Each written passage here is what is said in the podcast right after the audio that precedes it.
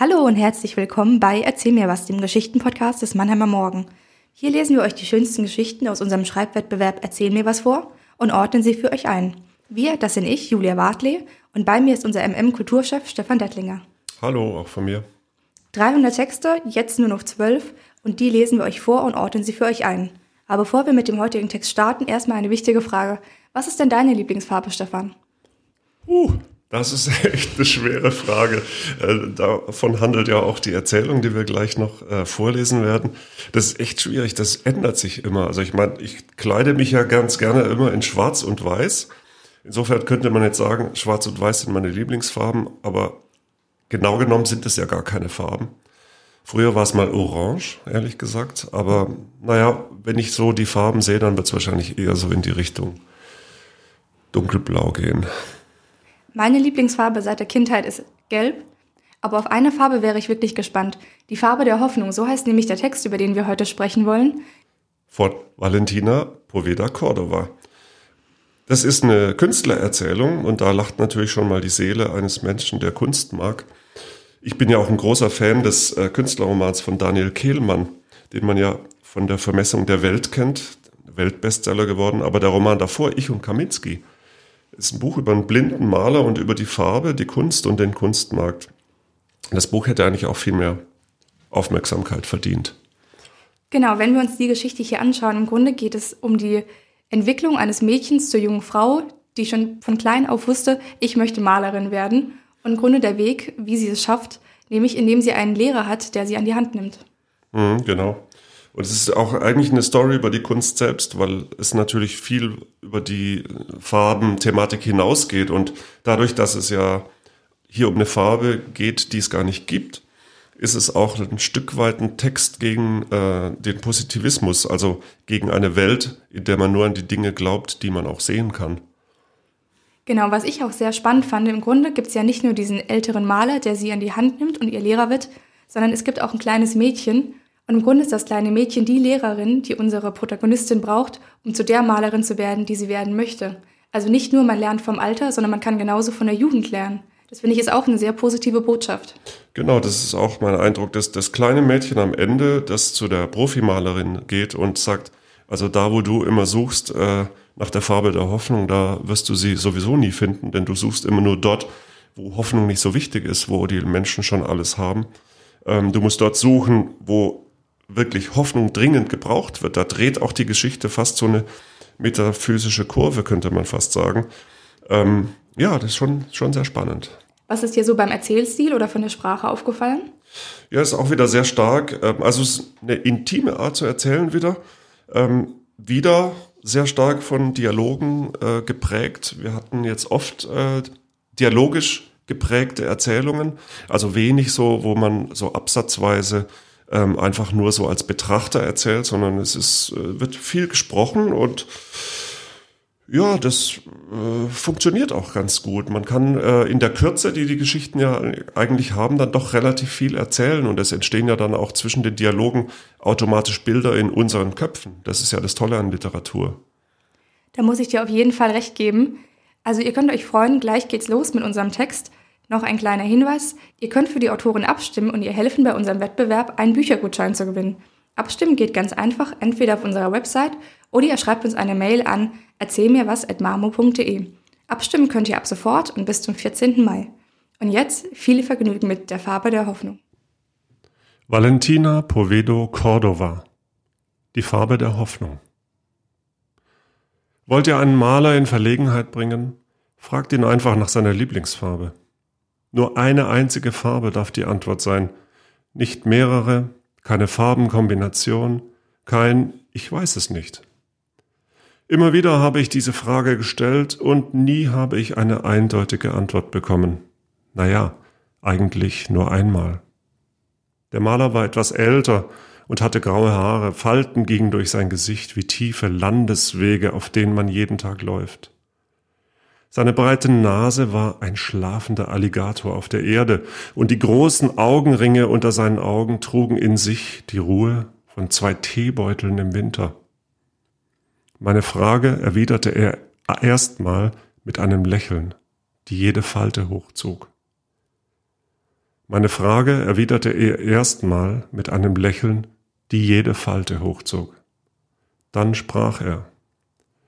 Meine Lieblingsfarbe ist die Farbe der Hoffnung. Etwas verwirrt lachte ich. Ich muss gestehen, ich nahm seine Antwort am Anfang nicht ernst. Grün also, sagte ich. Jede Farbe steht für etwas, heißt es. Weiß für Frieden, schwarz für Trauer und Nein!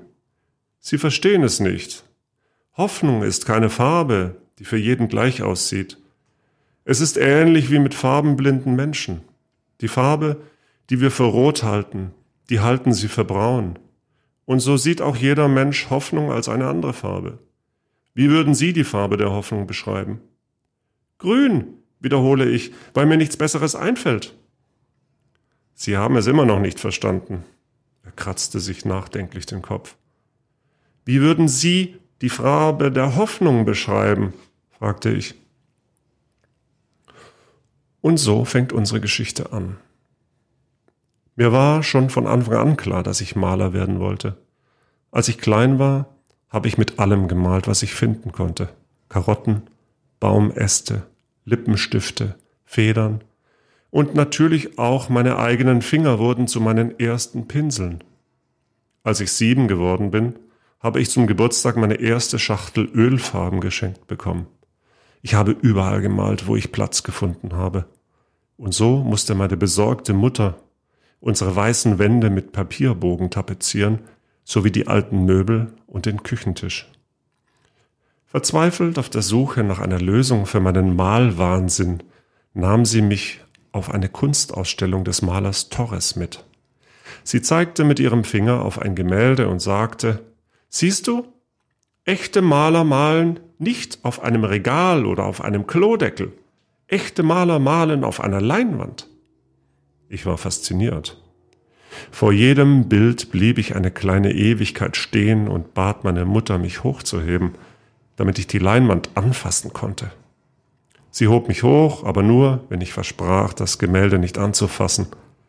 Das durfte man nicht, sagte sie. Den ganzen Tag verbrachten wir bei der Ausstellung. Meine Mutter hatte sich längst auf eine Bank hingesetzt und las ein Buch, als der Maler kam und sich neben mich stellte. Ich bemerkte ihn erstmal nicht, so fasziniert war ich von seinem Gemälde. Gefällt dir das Bild? fragte er mich. Ich erschrak. Nein, antwortete ich. Also, mm, ja, das Bild gefällt mir, aber es macht mir Angst. Ich würde es nicht gerne in meinem Zimmer aufhängen. Ich meine, ich mag das Bild, ich kann nicht aufhören, es zu sehen, aber es macht mir Angst. Das heißt, das Bild wäre besser, wenn man es in seinem Zimmer aufhängen könnte? Ja, rief ich aus. Er lachte. Weißt du, wer dieses Bild gemalt hat? Erst dann habe ich erfahren, dass er der Künstler war. Voller Aufregung sprang ich hin und her. Und wie hast du das gemacht? fragte ich und zeigte auf das Bild. Ich habe diese Farbe noch nie gesehen. Komm, ich will dir was zeigen, sagte er mit einem Lächeln, und ich folgte ihm zum Keller. Mein Mund öffnete sich voller Begeisterung. Da im kleinen Zimmer standen auf einem Tisch hunderte Gläser mit allen möglichen Farben, bekannte und unbekannte Farben, Farben, die man nur in Träumen sieht, Farben, die man vergisst, dass es sie gibt. Mein Mund öffnete sich voller Begeisterung. Da im kleinen Zimmer standen auf einem runden Tisch hunderte Gläser mit allen möglichen Farben, bekannte und unbekannte Farben, Farben, die man nur in Träumen sieht, Farben, die man vergisst, dass es sie gibt. Das Bild habe ich mit der Farbe der Angst gemalt. Und als er dies erklärte, hob er ein Glas mit einer dunklen Farbe. Ich habe auch mit der Farbe der Wut, des Mitleids und der Dankbarkeit für die Ausstellung gemalt. Also Sie haben hier alle Farben, die es gibt? schrie ich fasziniert und versuchte zu zählen, wie viele Gläser es gab. Fast, antwortete der Maler. Mir fehlt nur eine Farbe, die Farbe der Hoffnung. Ich habe viele Jahre lang danach erfolglos gesucht, ich suche immer noch danach, aber ich glaube nicht, dass ich sie finden werde. Seit dieser Ausstellung male ich ausschließlich auf Leinwand.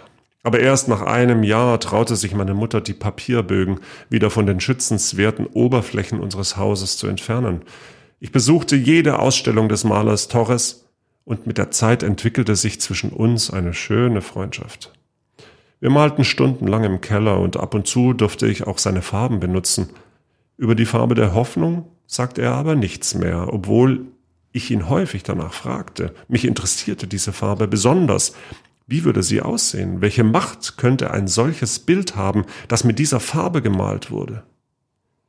Als ich 15 Jahre alt wurde, brachte er mir bei, meine eigenen Farben herzustellen. Es geht nicht so sehr um die Technik, sagte er zu mir, es geht um das Gefühl. Wenn du beim Mischen das Gefühl in dir trägst, dann kannst du die Farbe der Freude finden und wirst nicht bloß gelb herstellen. Das ist aber grün, behauptete ich, als ich die Farbe musterte. Obwohl es nicht so sehr um die Technik ging, war sie schwer zu meistern. Mehrere gescheiterte Versuche führten mich zur absoluten Frustration. Und so entstand meine erste Farbe. Mit 18 Jahren entschied ich mich dafür, den Keller zu verlassen. Die Farbe der Hoffnung war dort nicht zu finden, und so begann ich im Freien zu malen. Ich wechselte jedes Mal den Ort und bekam allerlei Schönes zu sehen. Dämmerungslandschaften, spielende Kinder, verliebte Paare, schüchterne Blumen. Leinwände häuften sich in meinem Zimmer und, als Torres mal zu Besuch kam, bot er mir an, meine erste Ausstellung zu organisieren. Plötzlich bekamen sein Gesicht, seine Kleidung, mein Zimmer, meine Wände und alle meine Gemälde die Farbe der Freude. Bisher hatte ich einzelne Bilder von meinen zusammen mit Torres Bildern ausgestellt, aber eine eigene Ausstellung von mir alleine? Diese Ausstellung war einer der glücklichsten Momente meines Lebens. Mein Lächeln blieb wie tätowiert auf mein Gesicht die ganze Ausstellung über und Glück strahlte aus meinen Poren. Ein Mädchen mit zu Boden gesenktem Kopf näherte sich mir. Bist du der Maler? fragte sie mit leiser Stimme. Ja, antwortete ich stolz. Ich hoffe, ich kann eines Tages so glücklich sein wie du. Und als sie dies sagte, formte sie mit ihren Lippen ein leichtes Lächeln und hob den Kopf. Ich glaubte in ihrem Blick eine bisher unbekannte Farbe zu sehen und bat sie, fast verzweifelt, um Erlaubnis, sie zu malen. Ich erzählte ihr von meiner jahrelangen Suche und von meiner Vermutung. Sie fragte mich, wo ich schon gesucht hatte. Sie presste ihre Lippen zusammen, als ich davon erzählte. Du wirst dort keine Hoffnung finden, wo alles gut läuft, verstehst du? Es macht keinen Sinn, auf etwas zu hoffen, wenn man eh alles hat. Komm, ich will dir was zeigen, sagte sie mit einem Lächeln. Sie erklärte, dass in diesem Stadtviertel die Häuser so sonderbare Farben hatten, weil die Farbproduzenten den Bewohnern die Farben schenkten, die sie nicht verkaufen konnten. Sonst hätten sich die Bewohner es gar nicht leisten können, ihre Häuser neu zu streichen. Überall vor den Häusern hingen Seile mit alter Wäsche in blassen, abgewaschenen Farben. Auf der Straße aus Erde spielten Kinder mit schmutzigen Gesichtern und folgten einem Saftkarton, der die Rolle eines Balls erfüllte. Manche Häuser hatten keine Türen, sondern durchlöcherte Stücke Stoff, die wie Gardinen hingen. Ich malte die Kinder.